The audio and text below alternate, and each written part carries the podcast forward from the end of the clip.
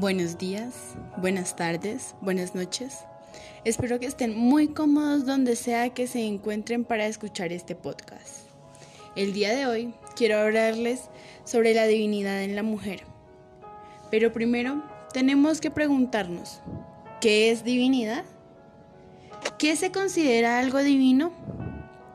Pues bien, la divinidad es algo que se destaca o sobresale por sus cualidades positivas entre los demás. En este orden de ideas podríamos colocar a las princesas Disney como el ejemplo de la mujer divinizada, que cumplen con todas estas características, no solo físicamente, sino también moral e intelectualmente. Como ella, que era una de las pocas mujeres que sabía leer en su época, si no es que era la única, y que logró ver la belleza en una simple bestia en algo tan feo. O como Mulan, quien por proteger a su padre decidió convertirse en hombre para ingresar a la milicia de China. Fue la única y primera mujer que perteneció al ejército de China, pues de su época.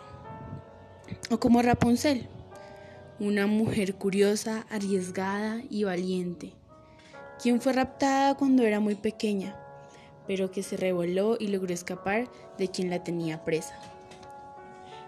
Todas ellas eran consideradas las mujeres más hermosas de su historia, cada una con bellezas totalmente distintas. Desde Aurora, una mujer alta, de ojos claros, cabello rubio y de tez blanca, hasta Tiana, la de la princesa y el sapo.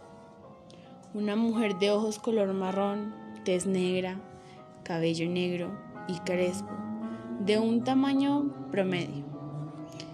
Todas ellas poseían cualidades que las hacían únicas, porque eran mujeres que luchaban por sus sueños. Eran valientes, bondadosas, inteligentes, arriesgadas. Y siempre, siempre se destacaban entre las personas más normales de su época. Hasta las trataban de bichos raros en algunos casos, simplemente por ser diferentes poseer cualidades únicas.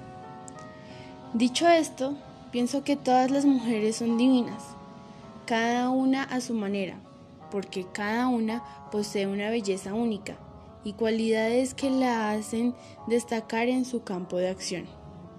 Un claro ejemplo son las mamás, porque yo pienso que mi mamá es la mejor del mundo y opino que todos piensan lo mismo sobre sus madres porque son las creadoras de vida.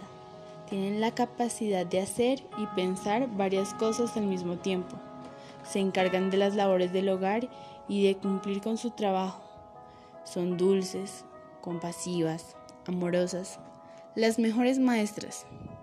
Y aunque no son 100% perfectas, puesto que ningún ser humano es perfecto, sí son lo más cercano a la perfección.